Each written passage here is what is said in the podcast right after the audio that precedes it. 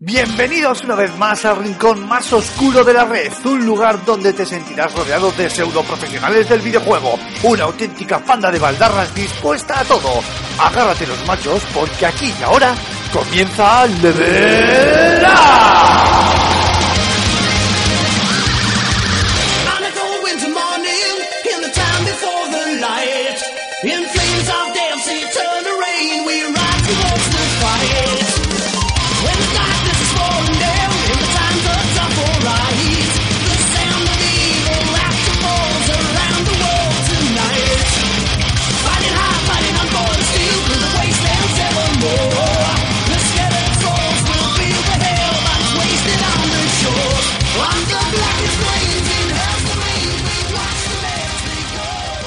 Buenas a todos, bienvenidos a un nuevo Level Up. Como huele ya veranito, qué ganas hay de vacaciones.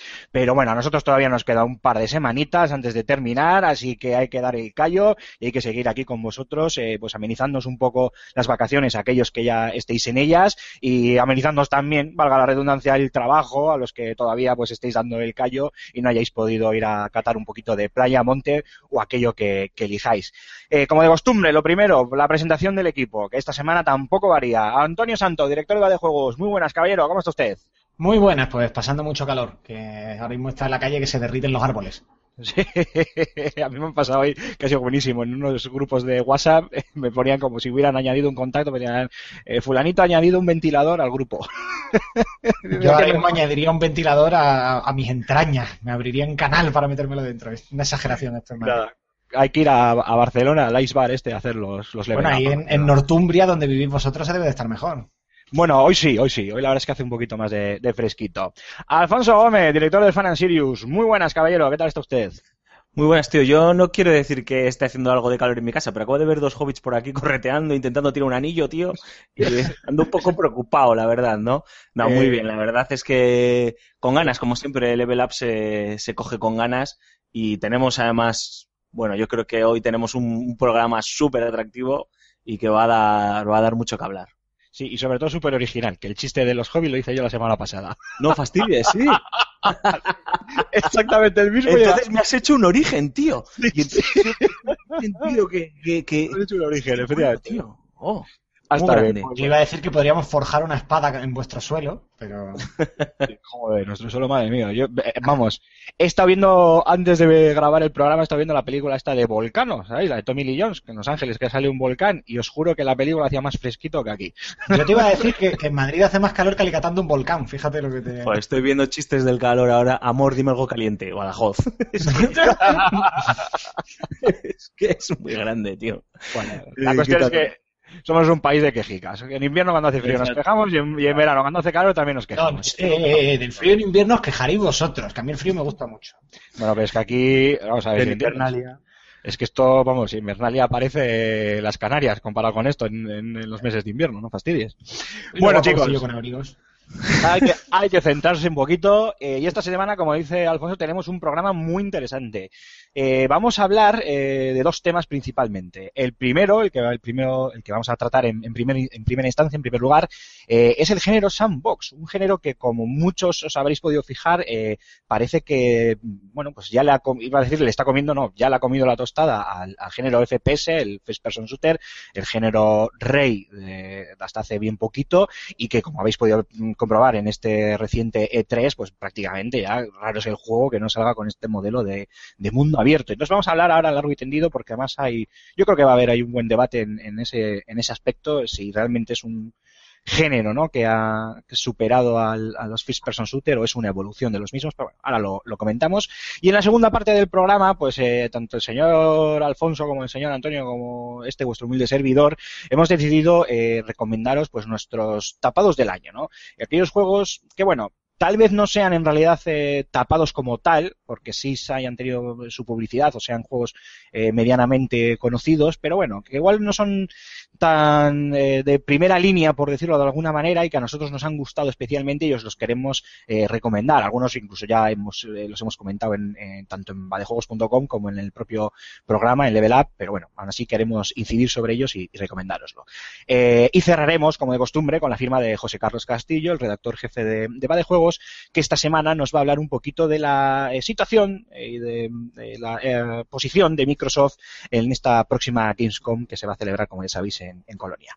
Así que nada, chicos, yo si queréis, como de costumbre, entramos ya directamente en harina y hablamos del, género sandbox. Antonio, te voy a pasar a ti la batuta porque tú eres el que has eh, eh, sugerido este tema para el, para el podcast cuando lo estábamos preparando.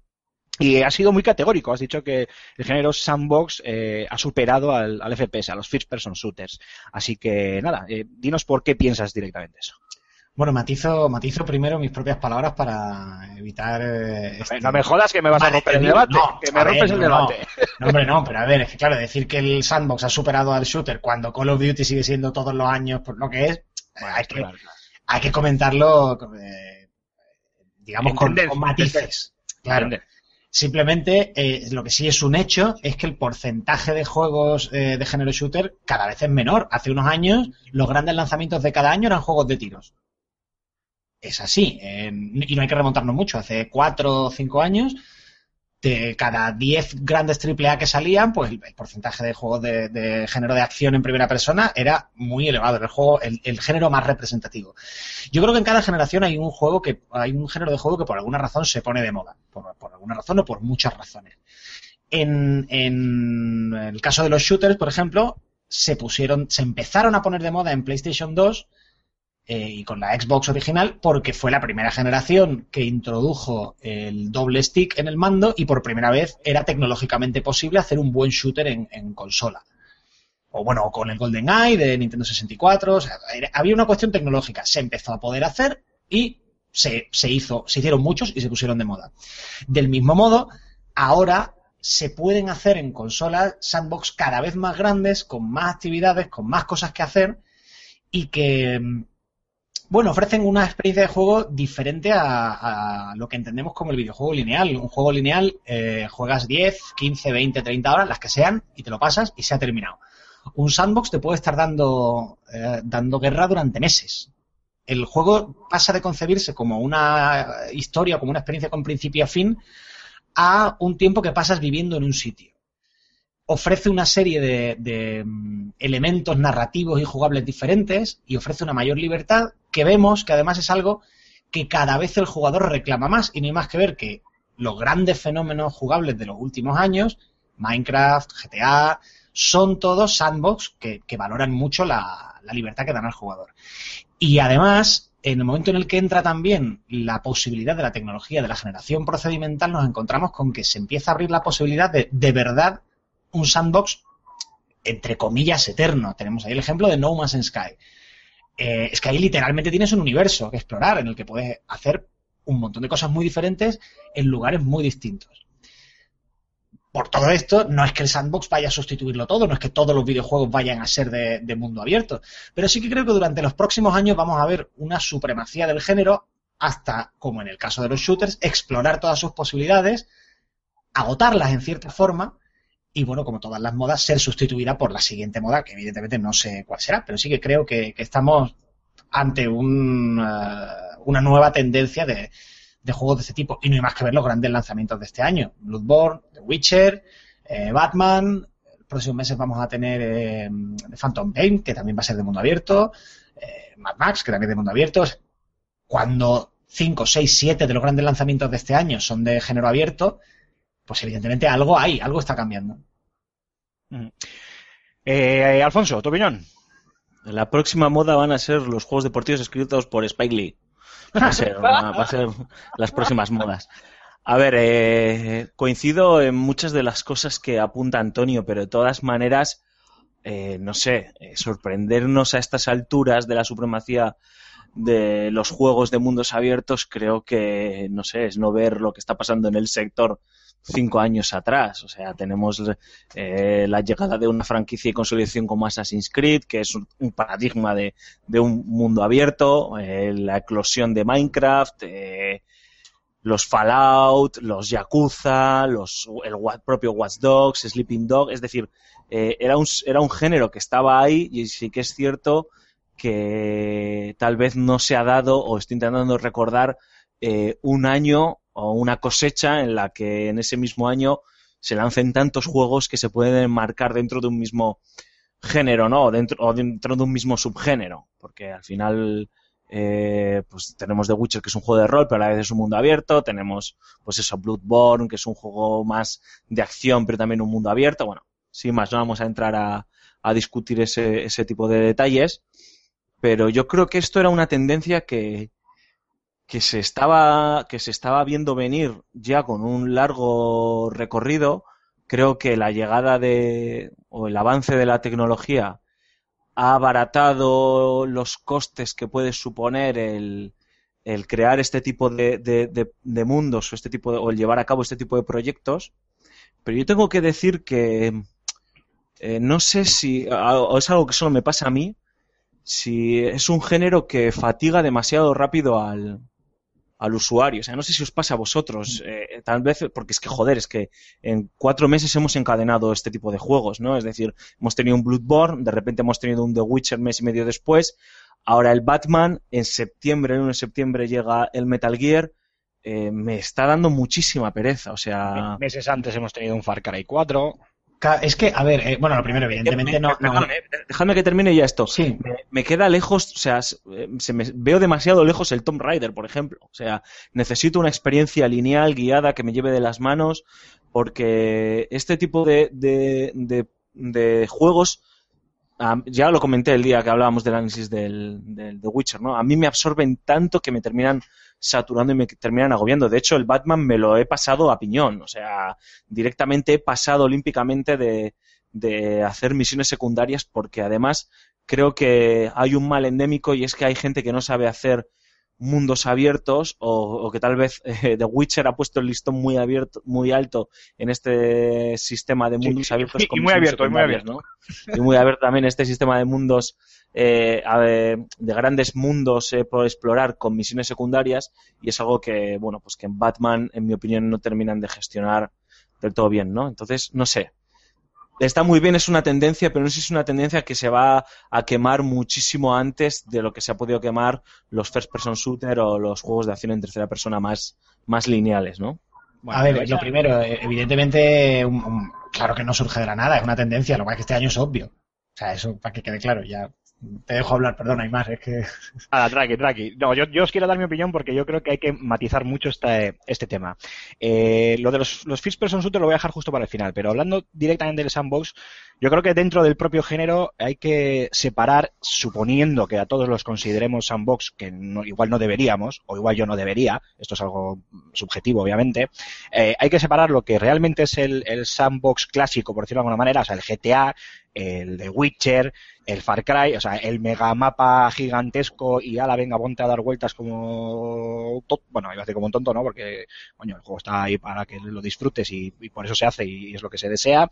Y luego, esta, pues, eh, tendencia también de géneros, eh, de, de género, perdón, de juegos eh, de acción, bueno, de acción y de cualquier tipo, en los que yo no lo veo tanto como un sandbox, pero supongo que estaréis conmigo y enseguida vais a, os van a venir mil ejemplos a la cabeza, en las que tenemos eh, la posibilidad de viajar a muchos puntos, de hacer muchas misiones secundarias, eh, más allá de la, de la línea argumental principal que tiene el, el juego, pero sin ser eh, literalmente un mapa que nosotros, es decir, por ejemplo, un Mass Effect. O, por ejemplo, eh, un Destiny, que es la cosa más lineal del mundo, dentro de que tú vas misión tras misión, pero él luego lo va expandiendo con 20.000 misiones más a base de, de DLCs y te deja la opción de, bueno, pues de que si no vas a esta, eh, a este mundo a hacer esta misión, pues puedes ir a este otro a hacer esta otra, pero bueno, es, no es exactamente ¿no? lo que conocemos como sandbox eh, si pensamos en el GTA, por hablar del, Rey de Reyes, ¿no? Entonces, eh, primero me gustaría matizar eso, ¿no? La diferencia entre esos dos tipos de, de juegos. ¿Por qué? Porque por un lado tenemos muchísimos sandbox puros, que la gente me entienda, por favor, cuando digo lo de sandbox puro, ¿eh? Sandbox clásico, por decirlo de alguna manera, ¿no? Tenemos mucho GTA, mucho The Witcher, mucho Far Cry, y es verdad que cada vez se están extendiendo más en, en todos los géneros, en, en rol, en acción, en aventura, en lo que tú quieras. Y luego tenemos también, eh, o al menos a mí me está dando la impresión, de una, un incremento de en estos juegos de... Ahí sí que yo ya lo centraría más en juegos de acción, pues eso, ¿no? Tipo, tipo Destiny puede ser igual el, el ejemplo más, más claro, en los que ya no solo te ofrecen una misión principal, una historia principal, que te cuentan un, un guion, eh, sino que además te da la, la opción de, sin ser un mundo abierto, o sea, sin dejarte a tus anchas literalmente, eh, sí te da la opción de hacer muchísimas misiones secundarias esa separación por una parte. Y hablando de los first person shooters como tal, yo no creo que el género eh, le esté ganando, o sea, que el sandbox como género le esté ganando terreno a los FPS, sino lo que yo creo que es que los propios FPS están evolucionando hacia el género sandbox. Y la clave la has dado tú, Antonio, y es que lo que más están pidiendo, o una de las cosas que más están pidiendo, o que pedimos los jugadores como tal, es eh, la capacidad de que los juegos duren más. Estamos hasta bueno, iba a decir una palabrota, estamos hartos, para decirlo finamente, de estos juegos de 6, 7 horas y a tomar por saco la, campaña. A mí me da la sensación de que esa... Eh, bueno, esas, peticiones por parte de los jugadores de, unas campañas más largas eh, y la capacidad de poder eh, hacer más misiones ha hecho que el género First Person Shooter evolucione a, a, no evolucione, vamos, eh, eh, algunos juegos o algunas compañías hagan evolucionar sus juegos a, un, a, ese género sandbox o a esos, eh, esos mundos abiertos, ¿no? Un ejemplo muy claro que hemos visto en este último E3 eh, creo que es este el nuevo Ghost Recon, que es muy parecido al Future Soldier que salió hace un par de años, pero que en vez de ser una campaña lineal ya nos han explicado que va a ser una cosa más de, de mundo de mundo abierto, ¿no? E incluso ya se empiezan a mezclar eh, también eh, ciertos géneros, ¿no? Coger el, la, la, acción pura y dura, el, el shooter, me da igual eh, third person shooter o first person shooter, y mezclarlo con, con toques de rol, ¿no? Estamos todos eh, como locos esperando de Division, por ejemplo, que me viene a la cabeza. Y luego también eh, creo que, que, existe esta evolución porque muchos, cada vez más, eh, de estos sandbox que normalmente vosotros sabéis que se juegan en tercera persona, ya te ofrecen eh, de forma nativa la posibilidad de jugarlo en primera si lo quieres. Y ya tienes algunos específicos como el Far Cry que se juegan en, en primera.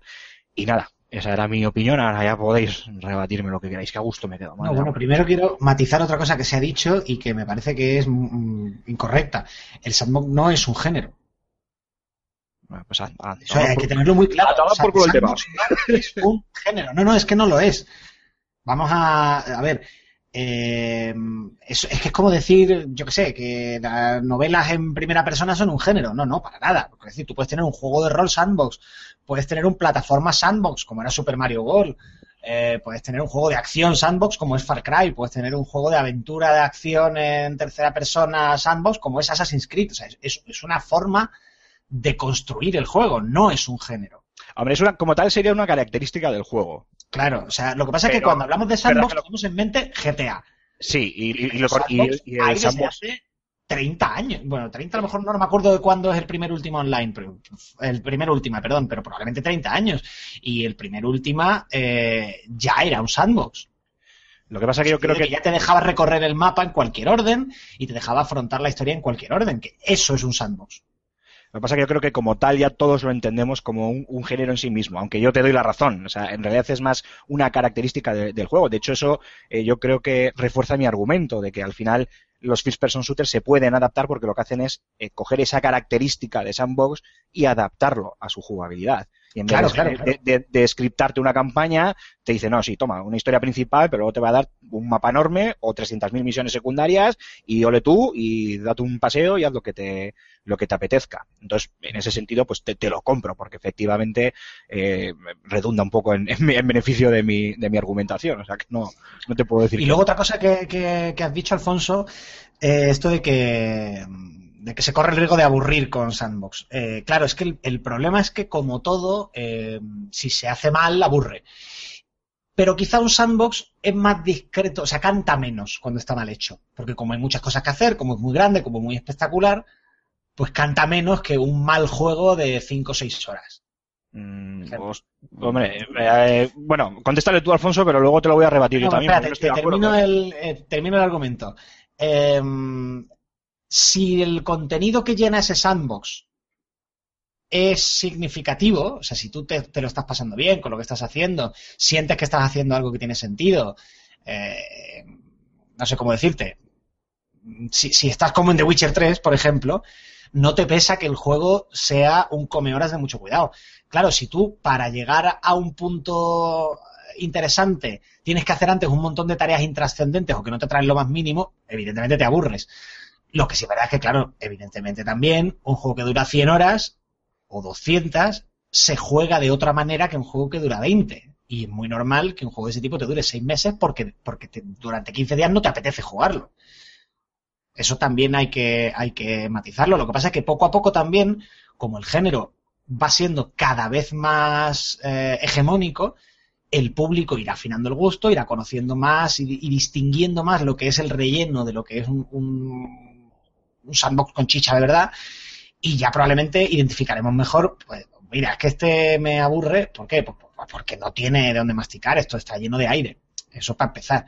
Y bueno, luego comentaré que el, que el hecho de que llegue el sandbox como, como género de moda, digamos, también tiene una serie de cambios eh, económicos en la propuesta de, de monetización de los juegos, que es importante. Pero bueno, ibais a decir otra cosa, no quiero, no quiero monopolizar el micro.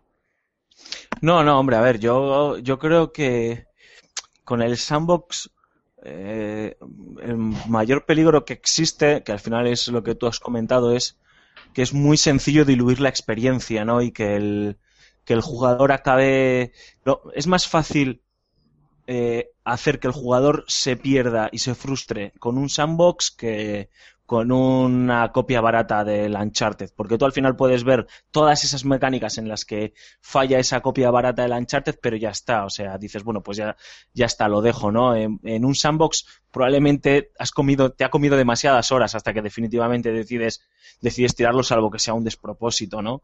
Eh, creo que al, al convertirse en una, apuesta, una propuesta hegemónica, como tú dices, también es, eh, eh, no solo el jugador va a afinar sus gustos, sino que eh, los, los eh, propios estudios van a afinar la propuesta porque cada eh, porque irá saliendo algún juego que mejorará tal o cual aspecto del género, por así decirlo, que hasta este momento no, no se hacía, ¿no? Es decir, si hay un si, si Grande Auto se caracteriza por, por una cosa que hace muy bien es que es un buen ejemplo de, de construcción de mundo, ¿no? De construcción de, de una ciudad y de todo lo que rodea y de hacerla sentir viva y de es dar ofrecer esa libertad al, al usuario, pero a nivel de construcción de, de, o a nivel narrativo, por así decirlo, aunque es cierto que en los dos últimos, tanto en el 4 como en el 5, han evolucionado bastante, eh, dejan, eh, siguen dejando bastante que desear. Pero ha venido ahora The Witcher y, en mi opinión, creo que uno de los grandes aciertos de este The Witcher es que enseña muy bien cómo hay que, en mi opinión, cómo hay que tratar el, el, el HUD o el minimapa y segundo, cómo hay que eh, hilar las eh, misiones secundarias sin que éstas sean un eh, pa' aquí pa' allá o un eh, relleno absurdo, ¿no? Y llegará otro juego eh, que hará otra cosa mejor y que, y que la gente tendrá que estudiar y tendrá que tomar nota para mejorar lo que es la experiencia y lo que es el género, ¿no? Eh, yo eh, no sé si eh, las compañías están apostando por este por esta alternativa de, de, hacer sus juegos sandbox, por así decirlos, por demanda de los usuarios, eso no lo tengo tan claro, Aymar, sino primero por una moda, lógica y pura y dura, es decir, mira cuánto vendía el Call of Duty, vamos a hacer todos Call of Duties, mira cómo lo está petando el Grand Theft Auto, vamos a hacer todos Grand Theft Autos. Correcto. Y segundo, porque eh, los eh, um, eh, al final, joder, quiero creer que también es una visión pura y pura creativa, o sea, eh, un y ya termino, ¿eh? ¿eh? Yo entiendo que un creativo, como puede ser el caso de Hideo Kojima, ahora que la tecnología lo permite, ahora que es más sencillo, pues también le permite construir ese universo, construir esa jugabilidad emergente, por así llamarlo, esa jugabilidad que no es lineal y ese metajuego, ¿no? Que está más allá de la historia lineal, pura y dura que le quieres plantear al jugador, ¿no? Entonces, yo también quiero pensar que es una decisión creativa, aunque obviamente quien manda son los señores de la corbata. Y es cierto que los jugadores también se han quejado porque también la generación pasada, si hay que ponerle una etiqueta, era la etiqueta de los juegos de 70 pavos y que te durasen 5 horas, ¿no? Que no hay ni uno, ni dos, ni tres ejemplos, sino más de una docena y de una veintena de, de grandes títulos, ¿no? Pero yo creo, te dejas otro, otro tema económico, Alfonso, que es que el, lo que iba a comentar antes. El sandbox permite con mucha mayor facilidad el paso de un modelo económico de venta de un bien a la venta de un servicio. Servicio. Quiero decir, cuando tú vendes un juego de 70 pavos, tipo, eh, pues has dicho un Uncharted, tú estás vendiendo, toma, te vendo un juego, lo vas a disfrutar tantas horas y es como si te vendido una película o un libro. Mientras que si vendes un sandbox, la experiencia de juego es lo bastante larga como para que tenga sentido que yo te siga vendiendo eh, contenidos descargables, misiones, armas, lo que sea durante X meses. ¿Por qué? Porque realmente no estás estirando artificialmente la vida del juego. Forma parte del ciclo del juego, porque al venderte un sandbox, que vu- vuelvo a decir, no es un género, es una forma de construir un juego, pero claro, en un sandbox la clave es el escenario, es el mundo, es el cajón de arena en el que te dejan jugar. Entonces, mira, yo te he vendido este mundo y este mundo tiene significado de por sí, no necesita nada más, es disfrutable per se. Pero si dentro de dos meses te digo, eh, tengo un pack de misiones para este mundo, tiene sentido que te lo venda, no, no sienta tan mal como un DLC de, oye, que te puedes volver a pasar el juego con no sé cuántas armas nuevas. Que, bueno, pues vale, pero esto qué me está aportando.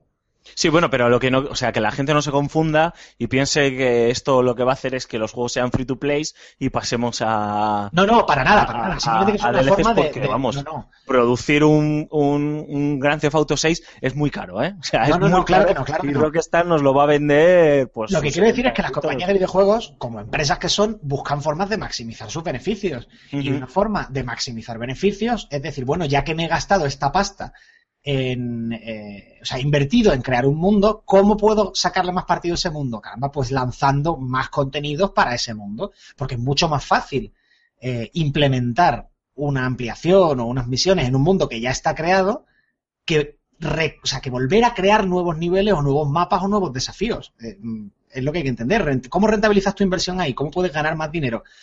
Pues con mucha mayor facilidad, porque lo único que tienes que hacer es coger los assets que ya tienes creados, en el mundo que ya tienes creado, y sacudirlos en la coctelera y servir un cóctel nuevo. Si lo sabes hacer con, con inteligencia, siento volver a poner el mismo ejemplo, pero es que es el ejemplo brillante de este año. Las misiones que se están, eh, que se, que se están poniendo disponibles para, para The Witcher 3. ¿Por qué no vas a poder...? Bueno, The Witcher 3 concretamente es que son eh, gratuitas, si no recuerdo mal. Sí, sí, sí. Pero Luego sí, van a sacar sí. unas de pago, ¿eh? A finales Claro, de sí, año, sí, pero hasta ahora, me refiero, las que han salido hasta ahora son, son gratuitas, pero si te sale un pack de 30 contratos de brujo por 30 euros, el que quiera que los compre. Pero Sí, sí, está claro. para la compañía es bastante más barato hacer eso que sacar una expansión de un juego lineal. Sí, es que eso, no es que los juegos vayan a ser free to play, simplemente que te permiten una nueva manera de ganar dinero. Vamos, te permiten, le permiten a las compañías una nueva manera de ganar dinero. A ver, luego a mí es- me, me parece que es una propuesta súper súper atractiva eh, el aplicar este tipo de mecánicas de, de mundo abierto y de eh, jugabilidad eh, no lineal y emergente, incluso de creación procedural de, de, de- de experiencias o de mundos, como es el caso de No Man's Sky, aunque tengo que admitir que últimamente estoy un pelín decepcionado con, con esta propuesta. Sé que es un proyecto independiente y demás, bla, bla, bla, pero eso no quiere decir que no te pueda decepcionar. Pero, por ejemplo, creo que, aunque creo que no es un sandbox en sí, y es un juego indie que hay que tenerle, o yo le tengo puesto el, el ojo muy, muy de cerca, por lo que vi también en el, en el E3, que es el Firewatch, eh, al final eh, te pone, eh, por así decirlo, en, en un parque natural en Wyoming, que no es que te permita ir todo, o sea, que te puedas mover con toda libertad por todo el mapa, pero sí que te da cierta libertad y que, y que te permite contar una historia que de otra manera no se podría hacer si no le das ese cierto margen de libertad al, al jugador, ¿no? O por ejemplo, Sombras de Mordor, que tampoco es que él fuese un sandbox como estamos acostumbrados, pero que eh, te permitía moverte por un mapa lo suficientemente extenso y que además han implementado, implementaron una mecánica que están tardando mucho en copiar eh, algunos estudios, aunque recuerdo que, si no me acuerdo mal, Antonio Lucien Sul- Sulvan de, de Ubisoft eh, dijo que tenía sus trampillas esa mecánica, lógicamente, pero la mecánica del sistema Nemesis Sí, sí, sí. que aplicado a ese open world o a ese sandbox enriquecía la experiencia una barbaridad. Si no estaríamos hablando de un juego re- realmente, en mi opinión, mediocre, a pesar de que, de que ha sido el mejor juego de- del año para el Fan and Series del año pasado, pero que gracias a ese sandbox, gracias a esa nueva mecánica y demás, lo convirtió pues en, en una maravilla. En una digo, eso de, sin eso habría sido un juego medio que bueno, nos ha fastidiado. Y si a una pizza le quitas el queso, Pues, pues, pues, si mi abuela tuviera ruedas sería una bicicleta.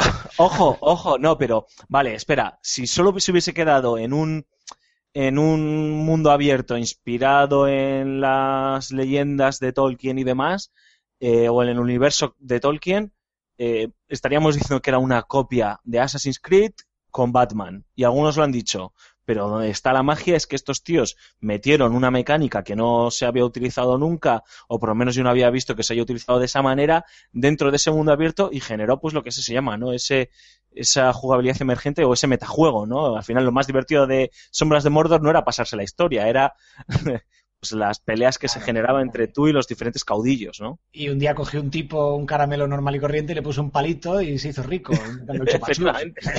que a veces no hace falta tampoco inventarlo todo desde cero, basta con tener el añadido genial.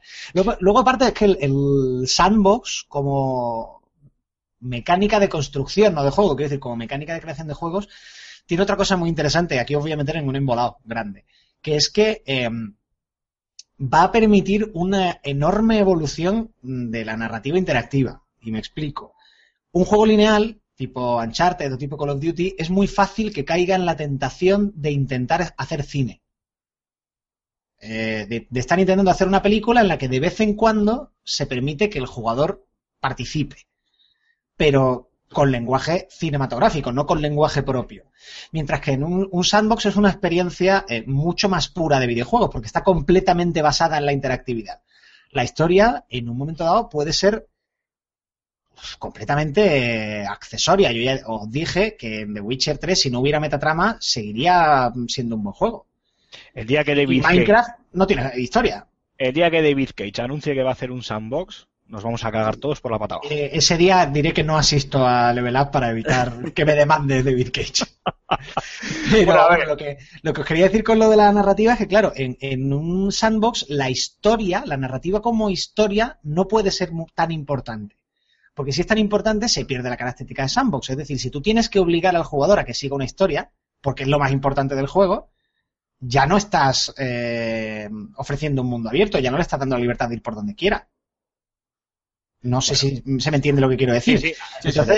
claro, entonces la, narrativa más importante de un sandbox tiene que ser la que el jugador cree. Y para ello, el trabajo narrativo de los guionistas debe ser de creación de mundos. Si un mundo está bien creado, eh, es muy fácil que de él surja una narrativa emergente de calidad. Es decir, que por el hecho de estar jugando, surjan historias volvemos a poner el ejemplo de The Witcher, el mundo está, o bueno, Skyrim, el mundo está tan bien desarrollado que no hace falta que la metatrama sea gran cosa, incluso aunque lo sea en esos casos particulares, porque la propia interacción del jugador con el mundo ya le va a generar historias, porque le va a resultar agradable, digamos, vivir, porque la historia no es lo que le pasa al brujo Geralt de Rivia, la historia es ser el brujo Geralt de Rivia. Y eso va a permitir una, una serie de unas nuevas vías por las que caminar en narrativa interactiva que, hopefully, ¿sabes? Que con un poquito de suerte llevarán a, a, descubrir nuevas formas de contar historias en videojuegos porque el, sandbox es un género más pura, un género no, una forma de crear videojuegos más puramente de videojuego que algunos otros que se derivan más de la literatura del cine. Toma chapa que os acabo de saltar, chaval. Me voy, hasta luego. Bebe un poco de agua, Antonio, que tienes que estar seco, ¿sabes? un poco Esto es para presentar mi currículum para dar clase de narrativa. bueno, eh, a ver, por partes, porque habéis soltado una chapa los dos y tengo como 14.200 cosas que me voy a dejar la mitad en el tintero que me gustaría comentar y, matizar.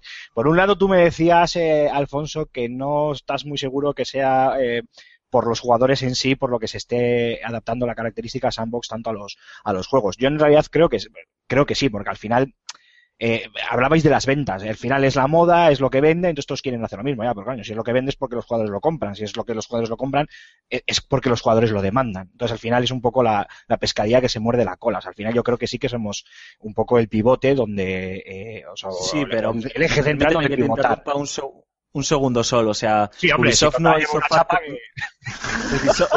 hizo no hizo, Far Cry eh, mundo abierto porque se lo pidiese la gente, sino fue una, por una decisión puramente creativa. O sea, eh, sí y no. Ah, tenemos la importancia que tenemos, pero no influimos tanto en, en lo que nos venden los, los, estudios porque nosotros lo estemos demandando en plan, eh, eh hazme un mundo abierto. O sea, Se Sí, mi- pero es- miran pero- por cómo se rigen los mercados.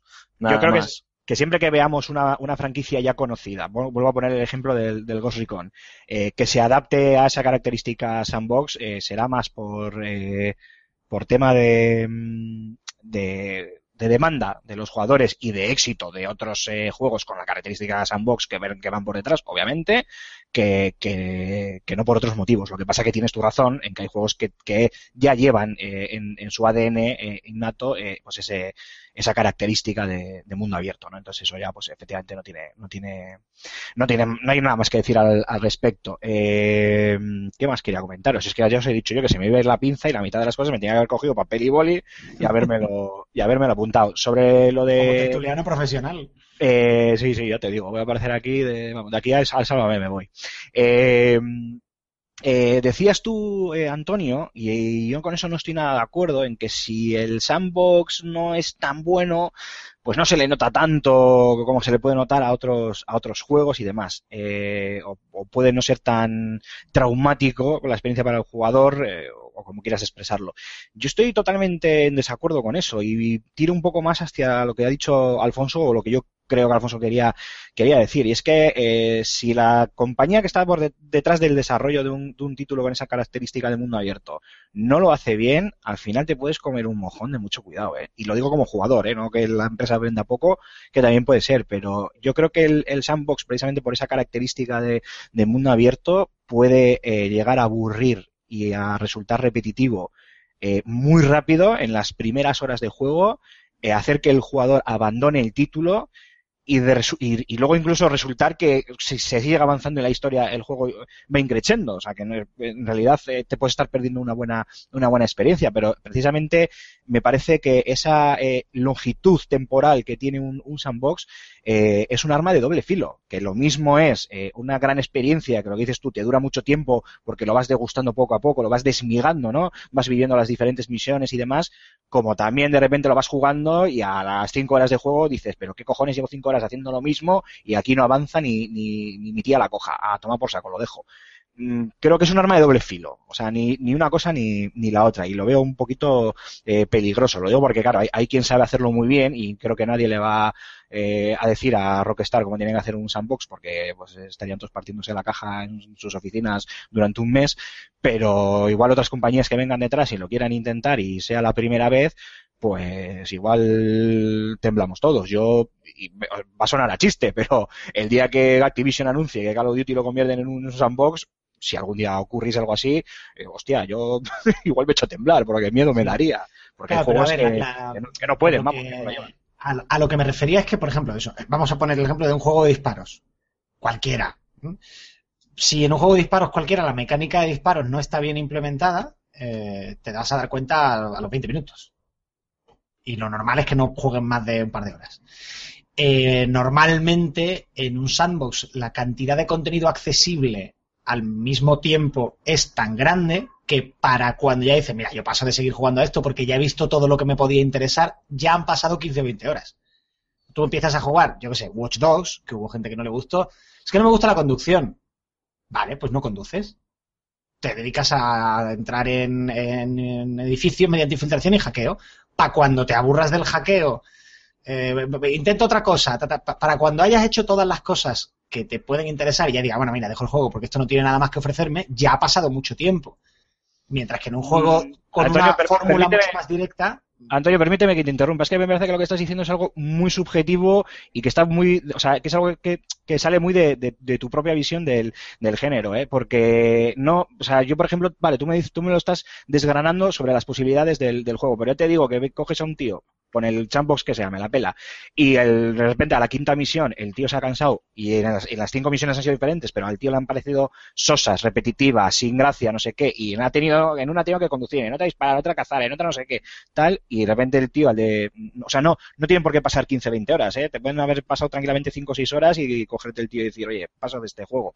Me parece que la visión que tú le das es muy, muy, muy subjetivo según tu propia visión del, del género. Me da a mí la impresión, ¿eh? porque como jugador que nunca me ha gustado el sandbox y que ahora le estoy cogiendo un gusto y un aprecio del copón de la baraja, a mí me ha pasado. Entonces, claro, también, también tú me puedes decir lo mismo, puedes decir, ah, pero es que tú lo estás diciendo desde tu propio punto de vista como, como jugador eh, subjetivo. Pues también es verdad, ¿no? Pero eh, no creo que haga falta, o sea, el jugador que dice es que no me gusta la conducción, mm, eso de que lo deje de lado y se vaya a hacer otra cosa, no, al final, Hombre, claro. ver, igual tienes razón, pero vamos, te voy a hacer el doble salto mortal. El tema es que a mí ni siquiera me gustan especialmente los sandbox. Con triple tirabuzón. Al- algunos sí, otros no. Quiero decir, no es. Sí, claro, claro, claro. no soy. Hay gente a quien le gusta per se y los juegos lineales pues le, le aburren y pues a mí no. A mí juegos lineales que me gustan y juegos que no y juegos sandbox que me gustan y juegos que no.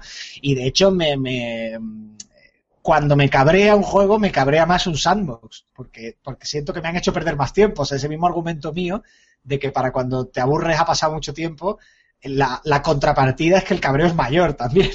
Sí, no, no, es, bueno, eso, eso sí, eso es to- totalmente exponencial y en eso estoy totalmente de acuerdo. Cuanto más dures en un sandbox que no te gusta, el cabreo cuando lo dejas es mayor. En eso te doy toda la razón, pero también te digo que yo creo que pro- probablemente eh, eh, en tu caso particular o en el de muchos jugadores que puedan pensar como tú o muchos jugadores que puedan pensar eh, como yo, el tiempo invertido en ese en ese sandbox probablemente variará mucho. Y hay gente que, aun siendo un sandbox al de 5 horas, dice, oye, mira, me parece muy bien, este juego tiene 30 horas, a partir de la mitad de la historia la cosa va increciendo y se pone el juego que lo flipas, pero que no llego, que no llego porque la- las primeras horas son un auténtico peñazo. Y paso del Te juego. puse el ejemplo de Watch Dogs porque en Watch Dogs en concreto, que A mí se me encanta, por ejemplo. puntué bien, claro, puntué bien y mucha gente me preguntó que por qué, si los tiroteos no eran gran cosa, la conducción era mala, digo, bueno, sí, pero la conducción es mala, ¿qué hago? Intento conducir lo mínimo, porque las, las escenas de infiltración con hackeo me parecen la pera.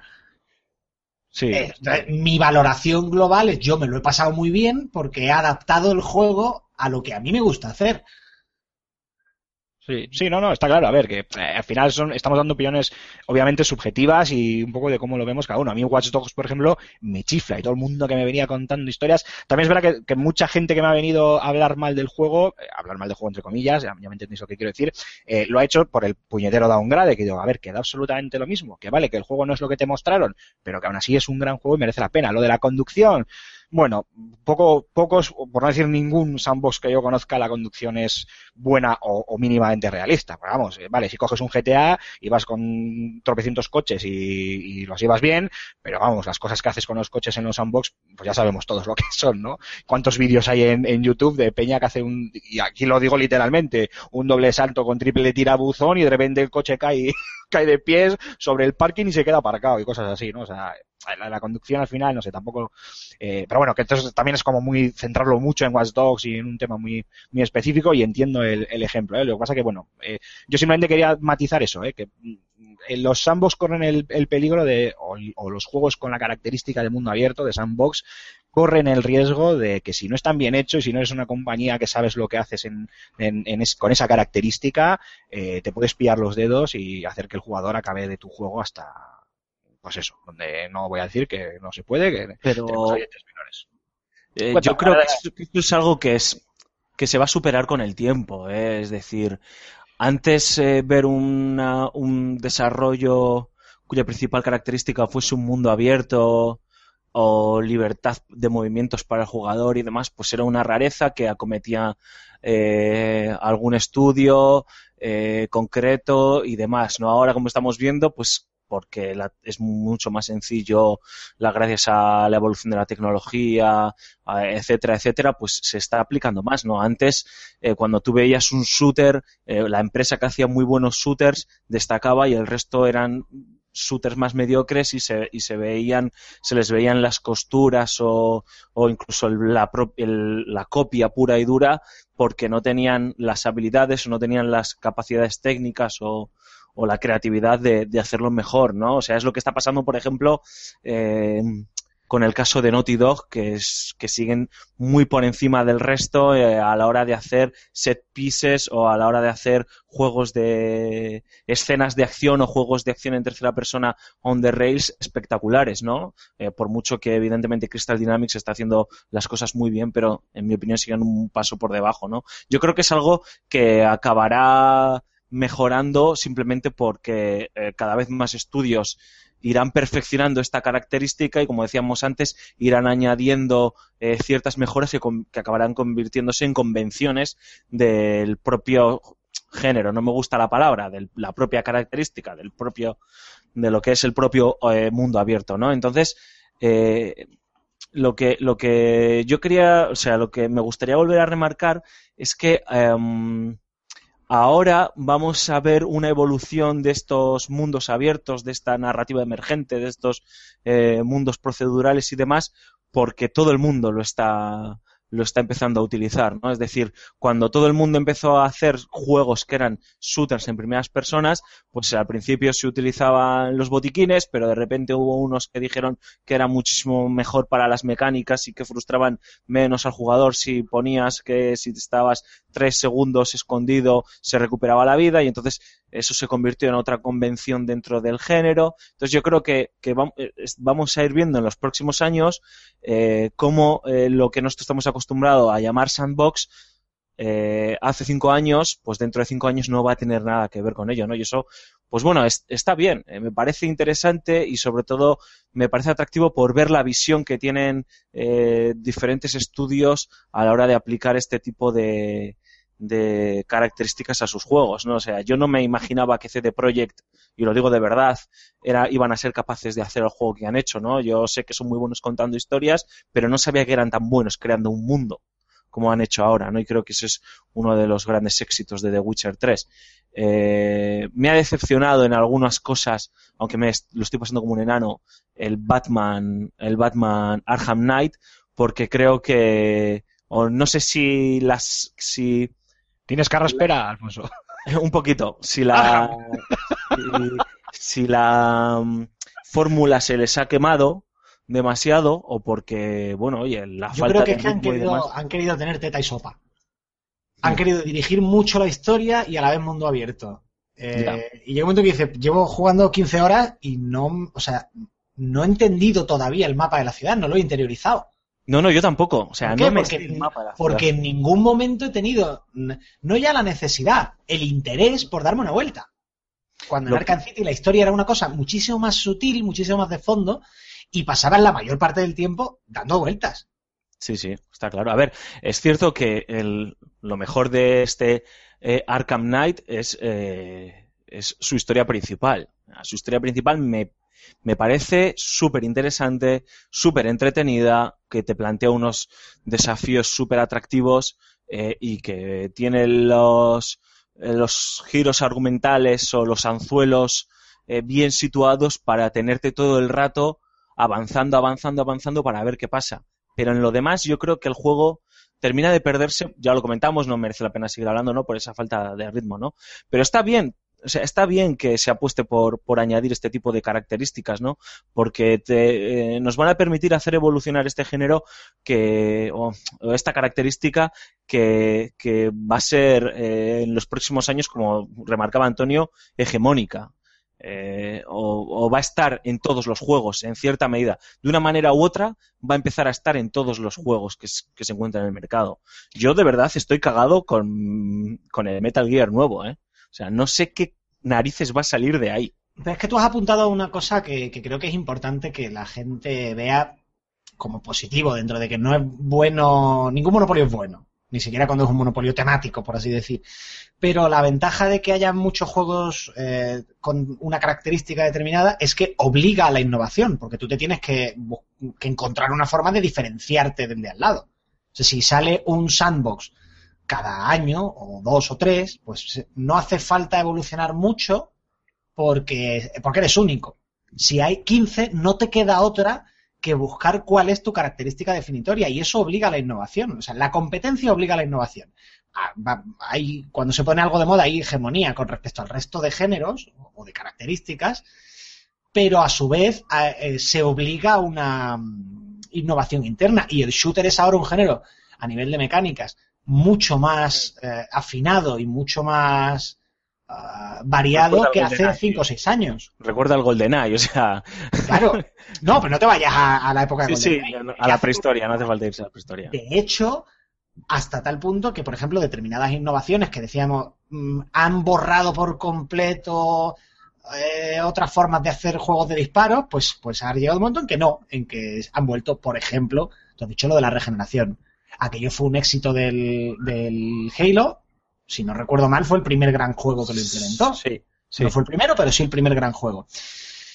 Eh, durante un tiempo pareció que, que solamente se podían hacer juegos así porque no se iba a aceptar nada de ninguna otra forma y te llega eh, Wolfenstein Y te recupera los botiquines. y triunfa y recupera. ¿Por qué? Pues porque todos los juegos se hacen igual y el hecho de meter una característica ya es una innovación, ya te diferencia. ¿Qué pasa? Que ahora ya el que quiere hacer un shooter ya puede decir, "Mm, oye, han triunfado las dos cosas. Efectivamente. Ya tienes un abanico de opciones mucho más grande para elegir. ¿Por qué? Porque ha habido competencia interna. Como había un montón de shooters, o lo hacen muy bien o te lo comes con patatas. Sí, sí, tal cual. Lo que está claro es que el tiempo y la tecnología corren a favor del, del género o de la característica, como queráis eh, decirlo. Y obviamente, yo estoy totalmente con vosotros. De aquí a unos años los unbox van a ser muy diferentes de lo que conocemos y ojito. Y ojito porque alguien dará con la tecla para darte una historia eh, cojonuda que se me entienda, ¿eh? O sea, The Witcher, tiene- que es el mega ejemplo que llevamos poniendo desde el Para hacer un The Witcher y un Minecraft a la vez, ¿no? O sea, dices, wow. Sí, sí, eso es. O sea, que tengas una historia que digas, madre del amor hermoso, que, te- que sea trepidante, que sea incluso muy cinematográfica, como decía antes Antonio, pero que a la vez eh, tengas un mundo abierto y puedas darte tus megapaseos y tus misiones secundarias y tus mil vueltas y demás. Y alguien dará con la tecla y, pues por ejemplo, yéndome al recurso fácil y más cercano pues, probablemente en el tiempo, pues imaginaros el próximo GTA con realidad virtual, con VR, pues yo qué sé, cosas así. O sea, esto, esto obviamente de aquí a unos años va a ser, y esto es, probablemente sea hasta una tontería comparado con lo que la, la, la tecnología permitirá, eh, sobre todo lo de la generación proce, proce- Eh, Procedió. apa. Apa, ahí, esa. Y, ¿Es carraspera o qué? Eh, sí, sí, No, es que además estáis pensando, digamos, en, en a ver qué cosas nuevas marcianas van a salir, pero a lo mejor lo primero que nos va a sorprender son cosas más cercanas. Voy a poner un ejemplo muy concreto. Tenemos muy asociado, por eso digo que hay que especificar que no es un género, muy asociado el sandbox con aventura de acción en tercera persona eh, y, bueno, con en general con juegos de acción y juegos de rol. Porque son los dos géneros en los que se ha utilizado esa forma de construir el mundo. Pero, por ejemplo, la- el género de la estrategia eh, también hay juegos que son más abiertos y juegos que son más lineales. Un StarCraft es un juego puramente lineal. Todo nivel es un poco un sandbox, pero la estructura general del juego es lineal. Tú vas de misión en misión tal y como te las presentan. Eh, hay otros juegos que son pa- aparentemente un poquito más abiertos, por ejemplo, pues yo que sé, un Civilization tiene una estructura de juego más abierta. Pero si tú dices, vale, yo quiero coger esa idea del sandbox de que puedo empezar el juego por donde yo quiera. Y eso implica también que si me meto donde no me llaman, me van a dar para el pelo. Como pasa en The Witcher, tú puedes recorrer el mundo por, por donde quieras, y eso implica que te puedes encontrar con un bicho de nivel 30, estando tú en nivel 2. Vale, ¿cómo traducimos esta noción, estas sensaciones en un juego de estrategia? Es que de ese tipo de preguntas eh, que se hacen los desarrolladores surgen las innovaciones. ¿Cómo, ¿Qué pasaría si intento tal cosa? ¿Cómo puedo adaptar esto de tal género a esto otro, de este otro género?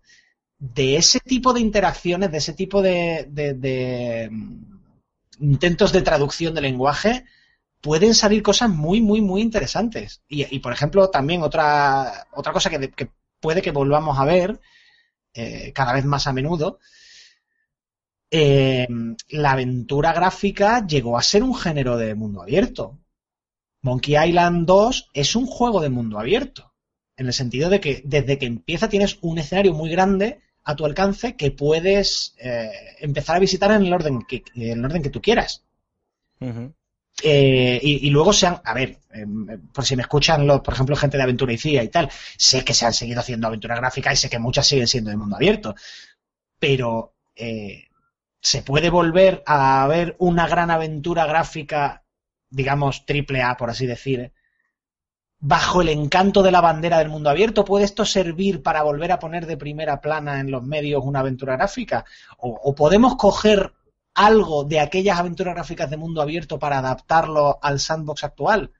Es que queda muchísimo trabajo que hacer ahí de innovación. O sea, yo creo que va a ser muy interesante en los próximos años lo vamos a ver. Yo si, por ejemplo, por, por eh, tirar de bola de cristal, como estás haciendo tú, eh, Antonio, a mí me da la, la sensación, no sé vosotros qué, opináis, eh, os, lo, explico y os lo pregunto también di- directamente. A mí me da la sensación, repito, y el, primer paso creo que lo vimos en este 3, por ejemplo, con ese, podría ser, ¿eh? con ese Firewatch, eh, que con todo esto de, de los mundos abiertos, eh, con esto de los gráficos hiperrealistas, eh, con esto de la realidad virtual y tal, eh, es muy probable que empecemos a tener mucho simulador de vida, mucho sim, muchos los sims, pero literal, o sea, en plan de un juego que te permita ser un comerciante, que tengas que ir para atrás y para adelante haciendo tus negocios, o un policía de una ciudad, o un bombero, o no sé, y lo vi, lo, lo medio vi con, con ese Firewatch, no sé, me, me vino a la, a la cabeza, pero claro, dentro de un mundo abierto, quiero decir, o sea, tú con tu pedazo de, de mapeado, con tu realidad virtual para estar todavía más imbuido dentro del, del juego, digo lo de la realidad virtual, bueno, habrá que ver si esto al final triunfa o no triunfa, pero, pero obviamente tiene toda la pinta de que, de que sí, o me da a mí la sensación, vaya. Y, no sé por qué me da que el rollo Sims, el rollo simulación de vida, o sea, cosas sencillas, o eres un médico y yo qué sé, pues eh, te, des- te desplazas eh, a diferentes, o sea, eres conductor de ambulancia y médico de ambulancia y te desplazas a diferentes accidentes y tienes que ayudar o, cosas así, no sé. Se me ocurre que, la industria puede también tirar mucho por, o sea, no ya por juegos de, rol aventura y luego otros intentar integrar otros géneros, que estoy contigo, Antonio, o sea, habrá 20.000 pensando ahora mismo cómo integrar esa característica en, en los Sims, en, o sea, perdón, en los, Sims, sí, dale, en, los juegos de estrategia y en cualquier otro, otro género que, que queráis, pero incluso yo creo que habrá quien tire a, lo, a, lo- a la simplificación, ¿sabes? A, a lo que en su día quiso ser, os acordaréis, Star Wars Galaxies, que se supone que tú ibas a poder ser o desde un caballero Jedi hasta un simple comerciante de Coruscant que se dedica a hacer sus trapicheos. Pues algo así, pero llevado a, a- a lo actual, claro, a la, a la tecnología actual y a la que vendrán en un futuro cercano. No sé vosotros qué, qué pensáis, eh, Alfonso, que te tenemos ahí un poco calladito. Buah, pues que me aburriría la hostia, tío. Te lo digo de verdad. Yo estaba pensando lo mismo, digo, es, es muy probable que tengas razón, ¿eh? Pero, pero qué aburrimiento. Yo es que para ver cómo está el patio me asomo al patio, quiero decir, abro la ventana y me asomo, no, no, no, bueno, yo qué sé.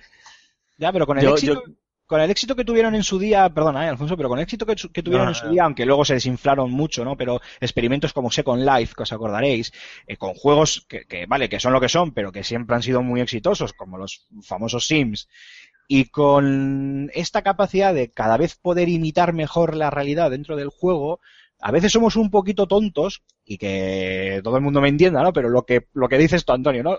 Que cuando en vez de, o sea, eh, en vez de coger y, ah, pues quiero ver la calle, pues me bajo al portal y salgo a la calle, no espera que me conecto a mis cascos de realidad virtual y me voy a, a jugar a ser eh, butanero, ¿sabes? Y salgo a la, a la calle de mi ciudad virtual, que es un poco como, parece un poco tonto, ¿no? Pero, pero a mí me da que, que sí que va a ser, a ver, que luego también, obviamente, tiene muchas vueltas. Eh, yo creo que eso, que eso, que eso va a llegar con la, eso llegará con la realidad virtual, ese tipo Eso de, es, sí. de aplicaciones, sobre todo, eh, de- no sé si con un fin lúdico, sino con un fin pues más formativo o con un fin más de marketing o bueno, no lo sé. Eh, pero yo creo que al jugador medio de videojuegos ese tipo de propuestas no, no le llaman ni de cerca la atención. Es decir, si tú me dices que me vas a hacer un simulador de ser el de ser Batman con gafas de realidad virtual, pues sí, tío, o sea, ¿dónde tengo que tirar 300 dólares? Que los tiro ya. Pero para hacerme un, sim- un simulador de Río Hasuki, tío, y pasear por Tokio, pues ¿qué quieres que te diga, tío? No. Yo quiero, yo quiero un simulador de Antonio Santo, tío. Por- por- ¿te Mi vida es imaginas apasionante. Un simulador de Antonio Santo derritiéndose en su casa a 42 grados, tío? por ejemplo? Sería demasiado bien. molar. Sí, sí. ¿Cuál es la misión No, de pero- hoy? La pero- guitarra. Sí, yo- ¿Os creéis que yo me paso la vida haciendo el BM? Yo soy un señor mayor en su casa, con, es decir, no, en fin, no sé, con su vida familiar, sus perros que atender, No, no, Antonio, es verdad, tienes pañales que cambiar dentro de muy poco, en fin. Efectivamente, efectivamente. Eso, es base- eso sí que eso simulado tiene que ser ya con unas gafas de realidad virtual con, con glándulas de estas sensoras para el olor y ya. Eso te iba a decir, con un emisor de olor en- es, es con lo que yo creo que es lo que creo que le da calidad a la película. Pero de todas formas, Antonio, tienes tu razón, ¿eh? El simulador tiene que ser de Alfonso Gómez. Ahí, ¿eh? Director del, director del Fan and Sirius. Eso sí que viajando a tiene Los glamour. Ángeles. Eso, eso, es, eso es un simulador con glamour, claro que sí, hombre. Vais a ver que lo mío es pura fachada y puro cuento. Joder, se va a descubrir mi, mi truco para vivir del cuento. Pero oye, hubo una, hubo una época que sí que estuvieron de moda los simuladores, ¿eh? pero va, no tanto simuladores de vida, el- aquellos Flight Simulator que, que Bueno, tenían sí, sí, portadas en micromanía. ¿eh? Sí, sí, sí, cierto, cierto. Bueno, oye chicos, yo creo que si os parece le hemos dado un buen repaso al género sandbox o a esta característica sandbox de mundo... eh, Os he jodido la vida, ¿eh? Con lo de que no es un género. O sea, Sí, sí, estamos- todo, el, todo el- todo el rato diciendo género no, género, género no, género ¿Se ha no. escuchado en vuestro cerebro un de esto del, del vinilo, ¿sabes? Saliéndose de la, de la pista. Cierto, cierto es. Entonces, nada, si os parece, lo dejamos aquí, nos vamos a unos minutitos musicales y volvemos con ese segundo tema de, la semana, que son nuestros tapados o nuestras recomendaciones de- del año. Volvemos ahora mismo.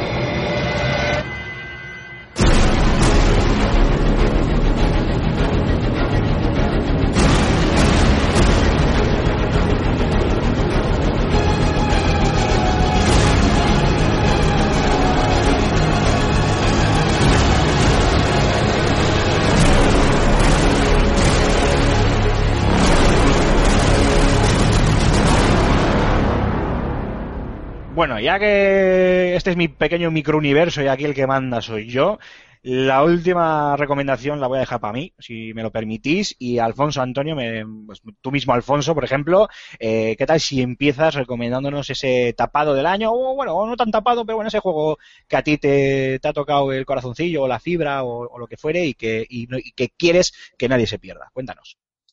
Oh, pues eh, no voy a. Creo que hemos hablado mucho de propuestas eh, más grandilocuentes, por así decirlo, que con grandes presupuestos que merecen mucho la pena, pero un juego que me, que me ha sorprendido mucho y que en su momento no le presté mucha, mucha atención, también porque lo, lo catalogué mal como película interactiva de estas eh, eh, películas que utilizan metraje con actores reales, los famosos FM, FMVs, eh, las siglas en inglés. Eh, no le hice mucha no le hice mucho caso, que es el, bueno, y estoy hablando del juego Her Story, ¿no? Que es, eh, es el título de Sam Barlow, que es un desarrollador británico que muchos recordarán porque creó el, el uh, Silent Hill Shattered Memories, que era una especie de reboot del primer Silent Hill, pero bueno, le añadió eh, su toque personal con una carga narrativa más importante eh, de la que tenía el juego original, eh, eliminó, por así decirlo, el combate y le añadió algunas sesiones de, de mm, hipnosis y de psicología al juego que, que no tenía para nada el primer Silent Hill, ¿no?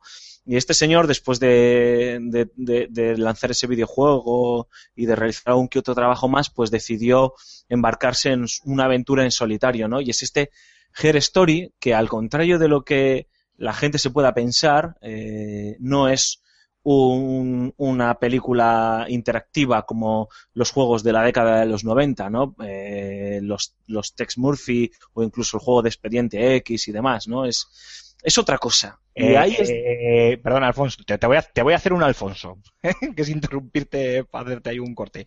Eh, ¿Cómo era este de Spielberg? Eh, crea tu propia película con este crea tu propia película. Sí, bueno, no tiene tampoco nada, no tiene nada que ver, ¿no? Esto es otra cosa, y ahí es donde está la magia del, del juego. cuando arrancas el, el, el, juego Her Story, lo que te encuentras es la interfaz de, de un ordenador se entiende que de la policía, que, utiliza el Windows 3.1 o así, yo creo que no era todavía ni el 95, o sea, imita esa, esa interfaz y, y, tienes acceso a una base de datos de un caso de un hombre que desapareció en los años 90 y eh, tienes que ir descubriendo, desgranando la historia que, que hay detrás de ello, ¿no? Y todo esto eh, a través de siete entrevistas a su mujer.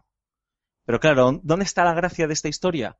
Que estas siete entrevistas, por un algo que no se sabe qué ha pasado, que no creo que te lo expliquen, si no, no tiene gracia, eh, están corruptas y entonces solo puedes acceder a clips de unos 20 hasta un minuto como mucho de largo, ¿no? De, de, clips de vídeo, ¿no?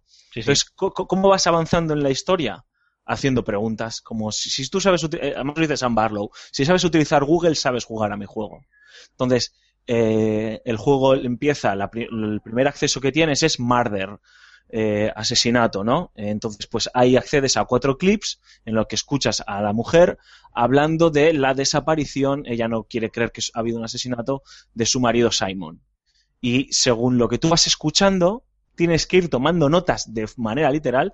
Puedes tomarlas en el ordenador, en utilizando la interfaz del ordenador como un blog de notas clásico, o en mi caso, como, como he hecho yo, con un papel y boli, ir tomando notas de cosas que va diciendo ella, frases, palabras, nombres, sitios, lugares, hechos, y los vas metiendo en ese buscador. Puedes hacer búsquedas complejas, como en Google, es decir, eh, o buscar solo una palabra o un verbo, asesinato, o puedes buscar asesinato, arma, arma, homicidio, y entonces va evolucionando. ¿Cuál es la gracia de, dónde está la gracia de todo este juego? Que la historia te la montas tú en la cabeza. Tú empiezas a, a tomar conclusiones, tú tomas decisiones, tú construyes teorías. El juego no te cuenta, no te dice si lo que estás pensando o dejando de pensar eh, es correcto o es incorrecto. Da pie a muchas interpretaciones, ¿no?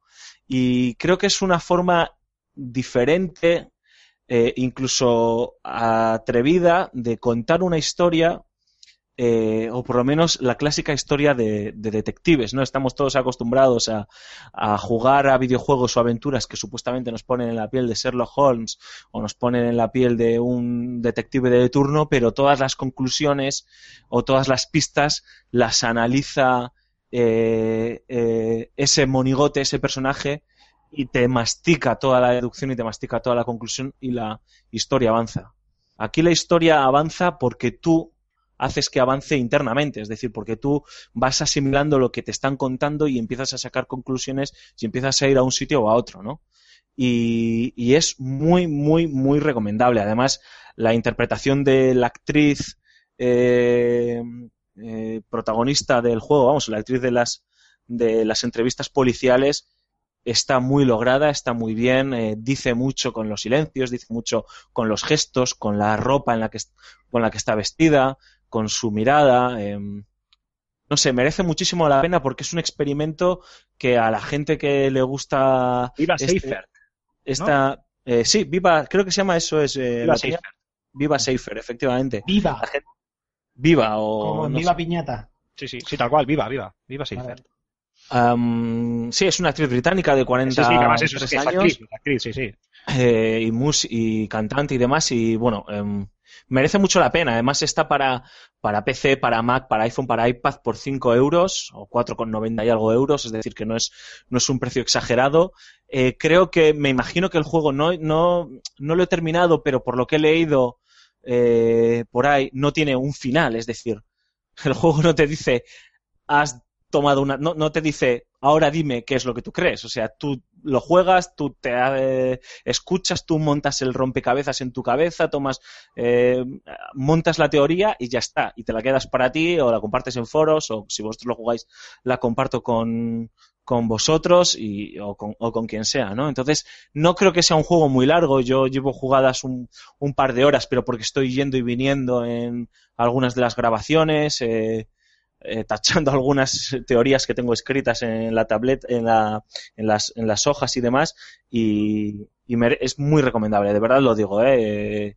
va a sorprender a mucha gente, sobre todo, al- como decía antes, a los que pensaban que era una película interactiva y no, es otra cosa diferente. Merece A la mí, pena, de verdad. a mí me lo has vendido, Alfonso, y te lo digo, te lo digo de verdad, ¿eh? te lo digo de. Tiene una pega, está en A inglés, no tienes, tienes subtítulos en inglés eh, y tienes evidentemente que hacer todas las búsquedas en inglés, lógicamente, pero vamos, que a poco que te Bueno, defiendas con... Yo, yo ya sabes que juego a, a Games of Thrones. Si me dices que es peor que eso, No, no, no, no, no tiene, no, no, no, no, no, no, no, no tiene el nivel de, no requiere un nivel de inglés de Juego de Tronos, pero bueno, que esto es un hándicap pa- para gente que no, que no se defiende con, con la lengua de Shakespeare, vamos. Y es una, es una faena, es una putada, pero bueno, pues es lo que hay. Y esta es mi recomendación para el verano, chicos. Además de The Witchers, Batmans y demás, Her Story, merece muchísimo la pena. Además de The Witcher, ¿qué juego es ese? No. No hemos Es que hablado. The. Witcher te da para este verano y para el del año que viene. Yo, lo te- yo me estoy quitando todo, eh, Her Story incluido, porque en agosto tengo que darle al The Witcher como si no hubiese mañana.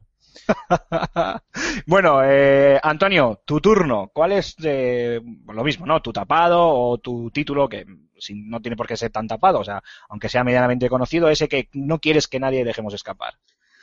Bueno, eh, lo comenté por aquí en su día, eh, o sea que igual algún oyente ya me ha hecho caso, pero creo que, que merece mucho la pena probar el Pillars of Eternity, que para los fans de los juegos de rol, este rolazo así old school de tener que jugar con la libretica al lado para tomar notas y un mapa gigante y un montón de habilidades y de esto que la, solamente la fase de creación del personaje ya te pasas una hora para decidir todo. La, la historia está bien traída, visualmente es muy bonito. Yo creo que es un juego que, que ha tenido éxito hasta cierto punto porque es un juego minoritario y que se ha dejado pasar bastante. Eh, claro, es que te han salido este año juegos de rol muy interesantes, estaba muy fresquito también el, el, el Dragon Age, o sea que era fácil que pasara desapercibido para, para cualquier fan que no esté muy, muy, muy metido en el género. Pero bueno, ya precisamente por eso seguramente esté muy pronto con descuentos y tal, para que se pueda, para que cualquiera lo pueda disfrutar por, por muy poco presupuesto. Y lo dicho, yo creo que merece la pena y es un juego que, que da muchas horas de diversión, o sea que es una gran adquisición para el verano. Estos juegos de para disfrutar con calma, masticar despacio y, y echar largas tardes de estío y hastío jugando a él. Eh, Oye. no sé, yo lo recomiendo mucho. A mí me ha gustado mucho. Antonio, una cosilla antes de que a, a cierre Aymar con su propuesta. Eh, has probado el Mad Max, ¿no? Eh, Sí. Cierto, cierto, yo también quería preguntar, cierto. Quiero que, que lo, lo cuentes tú. Yo solo digo rápidamente, lo jugué en el E3, no lo pudimos comentar porque se nos pasó de tantos juegos que hablamos en aquel aquel especial de, del E3 y la sensación que me dio ahora Antonio profundizará porque creo que has visto la misma demo que vi yo pero además ampliada Sí. y, y, eh, la sensación que me dio es que si todo sale como está planteada la demo y encaja bien, puede ser una de las sorpresas de este año. Los famosos sleepers que tanto nos gustan a los periodistas, pues yo creo que puede ser uno de ellos. No sé qué te ha parecido a ti, vamos. Sí, sí, sin duda. Viene de tapado, tiene una pinta muy buena y bueno, me, ge- me genera una duda y me tranquiliza otras dos dudas que tenía de antes. Las dos dudas son que el sistema de combate eh, y la conducción están muy bien. Están muy bien y tienen sobre todo sabor propio. Yo decía, bueno, esto me va, me va, me tiene pinta de que va a ser un poco pues copia del sistema de combate de Batman, como están siendo todos los juegos de acción de los últimos años, y que a lo mejor la conducción la tienen un poquito cogida con pinzas, o no, no, pero estos tíos al fin y al cabo hacen just cause y tal, o sea, saben, saben hacer este tipo de juegos. Y le han dado la sensación que para mí debía tener, que es una, una conducción en combate muy... Es difícil de explicar con palabras, porque claro, es una sensación muy, muy pesado, muy físico. No pesado en el sentido de que se haga lento, sino que no es grácil y coreografiado y tal, sino que de verdad está con los pies en la tierra. O sea, te das un guantazo y el guantazo lleva su inercia y deja al, al otro con las rodillas temblando y conduces y notas que estás en un terreno eh, pues con piedra y de tierra y de no sé qué. Te da una sensación que sin pretender ser eh, de realismo de simulación, es distinta a la de otros juegos de, género parecido. Entonces, eso lo han conseguido muy bien. Si eso se mantiene con la variedad necesaria para no aburrirte durante X horas, que no sé cuántas ofrecerá el juego, porque claro, depende ya de lo que se quiera uno meter en, en misiones secundarias, pues por ahí el juego va muy bien. La duda que todavía tengo y que digo, si ya, si clavan esto, va a ser un juegazo y nos va a sorprender a todos muchísimo. Es el tema de la gestión de recursos. Porque si de verdad los recursos son escasos, o lo bastante escasos para darte la sensación de que como, como no estés espabilado te vas a quedar sin gasolina o te vas a quedar sin balas, y, te obligan a jugar con cuidado, a explorar en busca de más recursos, si eso lo consiguen, de verdad habrán captado lo que es Mad Max y, y lo que es ese tipo de escenario post-apocalíptico. Y, y de verdad puede ser uno de los juegazos del año, aunque no nos lo esperáramos. Pero claro, si no lo consiguen, el- la ambientación post-apocalíptica se convierte simplemente en una pincelada de color. Y será pues otro juego más de acción en mundo abierto, con conducción y, y combate cuerpo a cuerpo. Y, y será eh, otra adaptación más de un juego al cine. Correcto, Claro, por eso digo que, que- Y un sandbox. Sí, que, ah, sí, pero a eso me refiero precisamente, que le falta la guinda del pastel. Si, le- si clavan la ambientación, que es la sensación de desamparo y de soledad, de, oye, es que realmente el mundo se ha ido a la mierda. Es que realmente no es que las balas sean caras, es que hay muy pocas. Porque no, porque los recursos se han terminado. Hubo, hubo una cosa de la demo que también es parte de la ambientación, pero también es un alarde técnico. Últimamente estoy en esos detallitos de alardes técnicos que me gustan, como lo de la lluvia en Batman. Sí, Eh, ¿te, que estás, me te llamó- estás volviendo un pijotero? que- pero me llamó mucho, mucho, mucho la atención, tío. Y era en la misión de L3, pues tenías que enfrentarte a un convoy y demás y tal, eh, que será la misma misión que os han puesto Sí. a vosotros. El rollo ese de, visto, sí.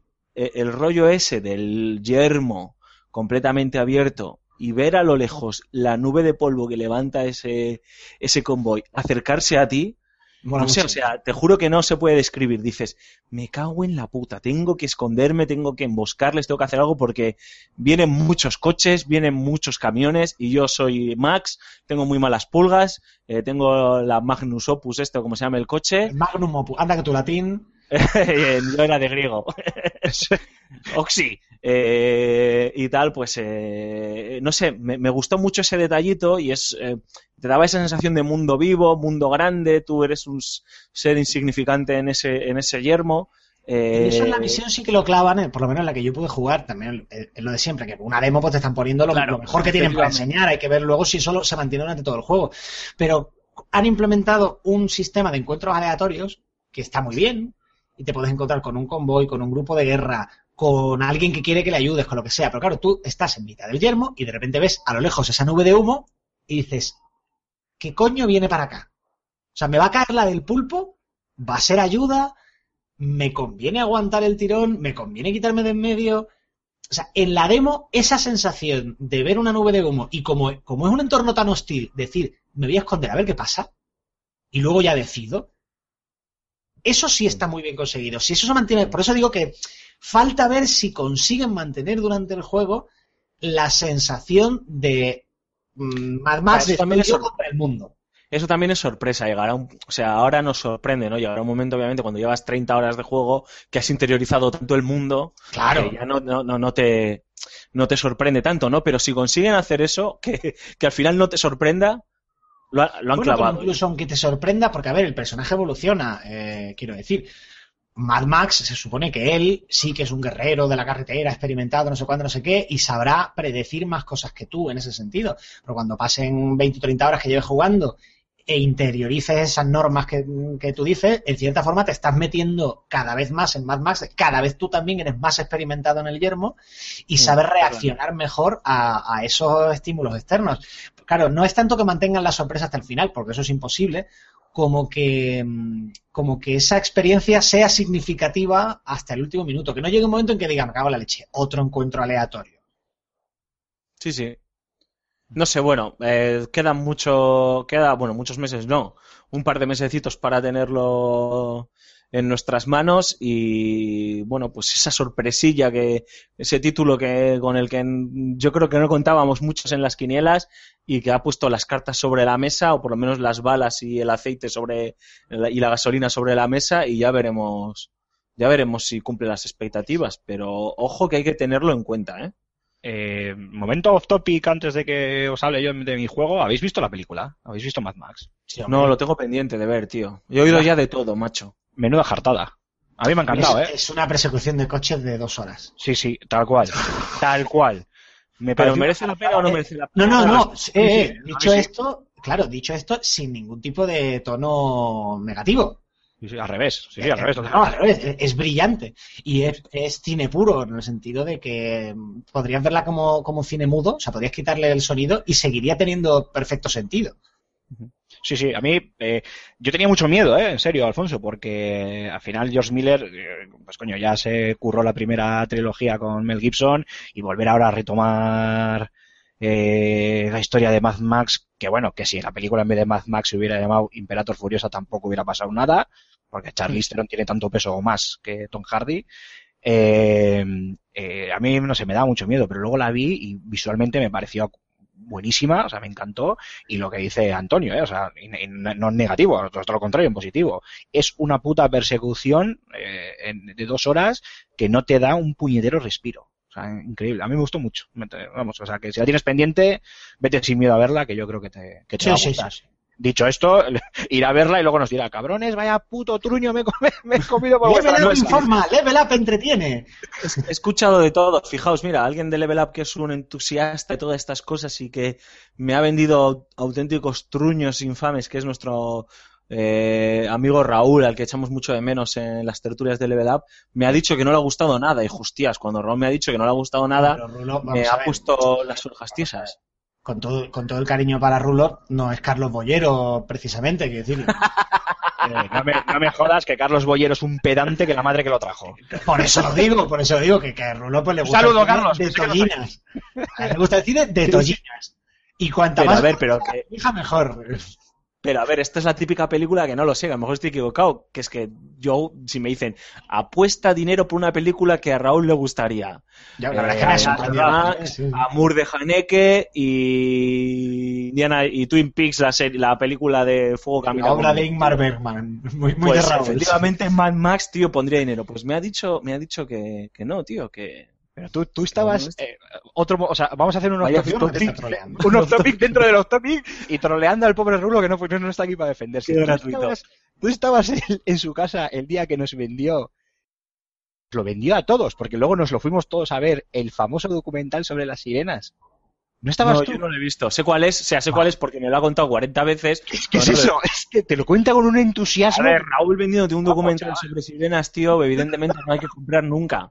Es que, es que, es oh, yo que- fui de cabeza a verlo y dije, madre mía, Raúl, ¿qué, qué, es que- qué he hecho? es que hay que quererlo. Es que hay que Aymar, Rulo, ¿cuál es claro que sí. Ves si ¿Cuál me es, ha dado Raúl? tu recomendación, Venga, tío. salimos de los dos niveles de origen, volvemos al principio.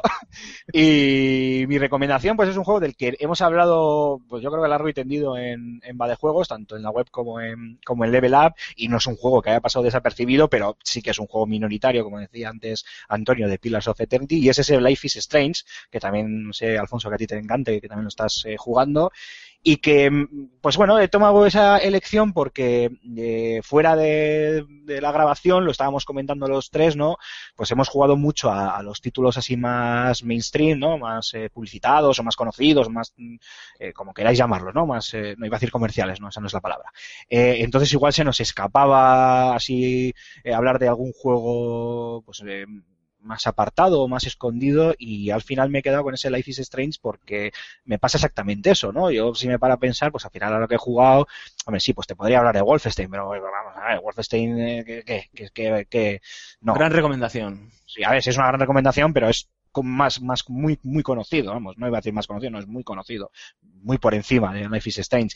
Y tú, Antonio, lo sabes, yo le tengo mucho cariño a Don't Nod, me gustó mucho, no tanto como a ti, pero me gustó muchísimo ese Remember Me, me encantan las apuestas que hacen estos tíos, eh, me dio mucha pena cuando salió la noticia de que iban a desaparecer como estudio, al final no lo hicieron, volvieron con este Life is Strange que no tiene absolutamente nada que ver con, con Remember Me, que pues, era un juego de, de acción, un hack and slash, eh, bueno, un beaten up, mejor dicho, eh, frente a un, pues no sé cómo lo llamaríamos a esto, Alfonso, una especie de aventura gráfica, no, aventura gráfica Un tampoco. juego de Telltale, tío. Y así todo el Sí, mundo lo Sí, sí, el tipo. Telltale, efectivamente, donde tiene una mecánica jugable tan especial, ¿no? En la que puedes rebobinar el tiempo y cambiar tus decisiones, y lo hemos comentado aquí muchas veces, ¿no? El, joder, pero bueno, pues, pues, pues ya ves tú, si haces una cosa, eh, tiene una consecuencia y rebobinas y eliges la otra para que no tal, no, no. Es que al final todo tiene una consecuencia y no sabes, no tienes por qué saber si esa consecuencia es positiva, es negativa, si con eso que haces vas a eh, salvar la vida a fulanito, a menganito, o vas a conseguir el objetivo X o el objetivo Z,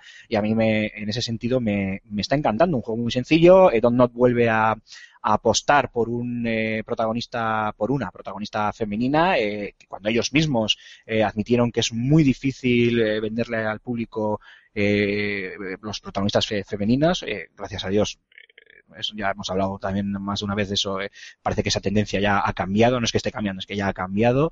Eh, Max, el personaje principal de la, de la, del juego, que no tiene nada que ver con Mad Max, eh, cuidadín con eso, la chica eh, de 18 años, ¿no? que protagoniza ese Life is Strange, eh, es una tía que a la que enseguida empatizas con, con ella, con su personaje, con lo que le está pasando, con lo, con lo mal que, que lleva ciertas cosas, eh, con, bueno, pues con su carácter un tanto introvertido, eh, no sé, eh, sobre todo, bueno, se puede, se podría, podría hablar largo, y tendido de todas las características del juego, pero sobre todo, eh, vuelvo a remarcar, es esa jugabilidad, ese poder rebobinar el tiempo, esos poderes que tiene Max y cómo hilan con la historia que poco a poco te va desgranando el juego en sus capítulos. Es como tú bien decías, Alfonso, un, juego tipo Telltale y por lo tanto va por capítulos, 5 eh, euros cada uno o en paquete creo que eran 25. Eh, recuérdame, Alfonso, no sé si eran cinco episodios, cuatro, cinco. Eh, creo ¿no? que son cinco. Sí, vale, creo que sí. Y... Hola, buenas tardes a todos. no, es que, a ver, todavía no ha, no ha terminado el, el, el, juego, no han salido el, el, último episodio, estamos en el, de hecho estamos en el tercero, ¿no? Si no me equivoco ahora mismo. Sí, ya, no ya con, sí, con Juego de Tronos, el Life is Strange, eh, no sé qué, pues ya se me mezclan los, los capítulos. Estamos en el cuarto de Juego de Tronos, en el tercero de Life is Strange, si no me equivoco. Y para mí es un título muy recomendable que le diría a la gente que no se lo pierda. Eh, la putada, entre comillas, es que es un juego que está en inglés también, eh, viene sin traducir. No sé si la versión de PC está traducida o lo que he visto yo por ahí es una traducción hecha por, por fans, o sea que sería alguna cosilla de estas piratillas, no, no, no, no lo sé, la verdad. Pero yo creo que merece mucho la, la pena por eh, diferente, por innovador, por jugabilidad, por la historia que te, que te cuenta, una historia que, parece de lo más mundano, ¿no? Pues los, los eh, entresijos de un adolescente de 18 años que se debate, pues, eh, pues, pues, pues, como todos nos hemos debatido sobre mil tonterías cuando tienes esa edad, pero a la vez eh, todo ello imbuido en una historia de pseudociencia ficción eh, con esos poderes de por medio que le dan un toque bastante especial. Así sí que mi recomendación para todos aquellos que, no lo hayan probado aún, por lo menos que le den un tiento, que le den una oportunidad a ese primer episodio y que, y que miren a ver si se, si se enganchan, porque a mí desde luego me, ha gustado y esa es mi recomendación. Eh, dicho lo cual, chicos, no sé si queréis eh, matizar algún otro jueguillo que se os haya ocurrido así de último momento o lo dejamos aquí. Yo por mí no. Todo bien. Perfecto. Pues si queréis, nos vamos otro ratito más a, vamos a un descanso musical y volvemos con la firma de José Carlos Castillos. y otra vez con lo de Castillos. Madre del amor hermoso, este hombre cualquier día me mata. Te va a retirar la palabra. Sí, sí, me va a dejar de hablar, pobre hombre. Bueno, volvemos con la firma de José Carlos Castillo. Ahora mismo volvemos. Que nadie se mueva.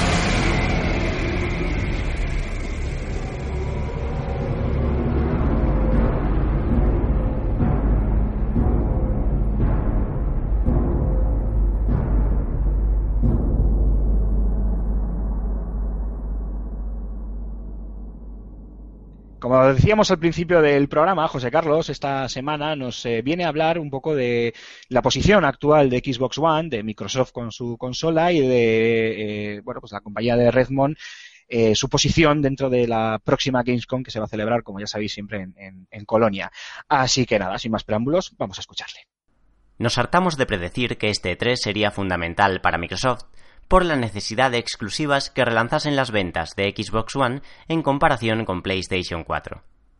Aunque los de Redmond ofrecieron una conferencia de prensa más que digna, la Santísima Trinidad de Sony acaparó todo foco mediático. La próxima Gamescom de Colonia se antoja entonces tanto o más crucial para Phil Spencer, máxime tras saber que Sony ha optado por Paris Games Week como escaparate de su oferta europea. Y es que Xbox One está sufriendo muy especialmente en este mercado, donde según directivos de Sony Europa, las ventas de PS4 acaparan en torno al 70, 90% incluso, de cuota de mercado. Microsoft cuenta a priori con tres armas para llevarse la feria germana. La más contundente sigue siendo Quantum Break, pese a los retrasos que acostumbra una perfeccionista Remedy. ¿Quién no recuerda el interminable desarrollo de Alan Wake? El reboot de Crackdown también pinta prometedor, especialmente si nos sorprenden con una fecha de lanzamiento temprana. Amén del GTA futurista, se nos promete más información sobre Scalebound, la gran esperanza de One en suelo japonés gracias a la implicación de Platinum Games. Espectacularidad gráfica y jugable es lo único que intuimos del tráiler publicado, por lo que los amantes de Bayonetta tendrán aquí una cita ineludible. Menos esperanzas guardamos con Phantom Dust, proyecto en suspenso tras las desavenencias con su equipo de desarrollo. Aunque Microsoft Studios promete retomarlo, mucho nos tememos que One haya perdido una de sus bazas. La compensa lo nuevo de Inafune, Recode, que nos encantaría contemplar en movimiento de aquí a unas semanas. Mucho pedir, tal vez. Justo estos días, cuando Saturn cumple 20 años de su lanzamiento europeo, Spencer sigue en la tesitura de limar paralelismos con la máquina de Sega. One y Saturn atravesaron de hecho serias dificultades en sus fases de gestación y lanzamiento, a lo que sumamos los rumores sobre despidos masivos en la división de hardware de Microsoft veremos si la convergencia con un inminente Windows 10 mejora en algo las previsiones para con la tercera Xbox.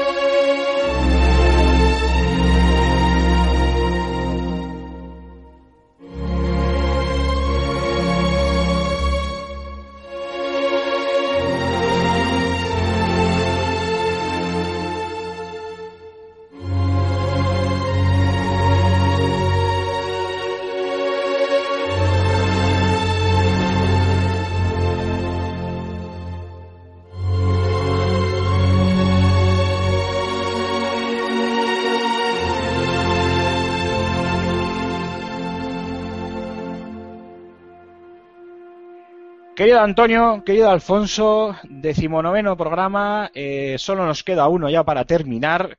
Eh, toca despedirse. Este ya, bueno, pues para esta semanita creo que ya hemos dado un buen, un buen toquecito.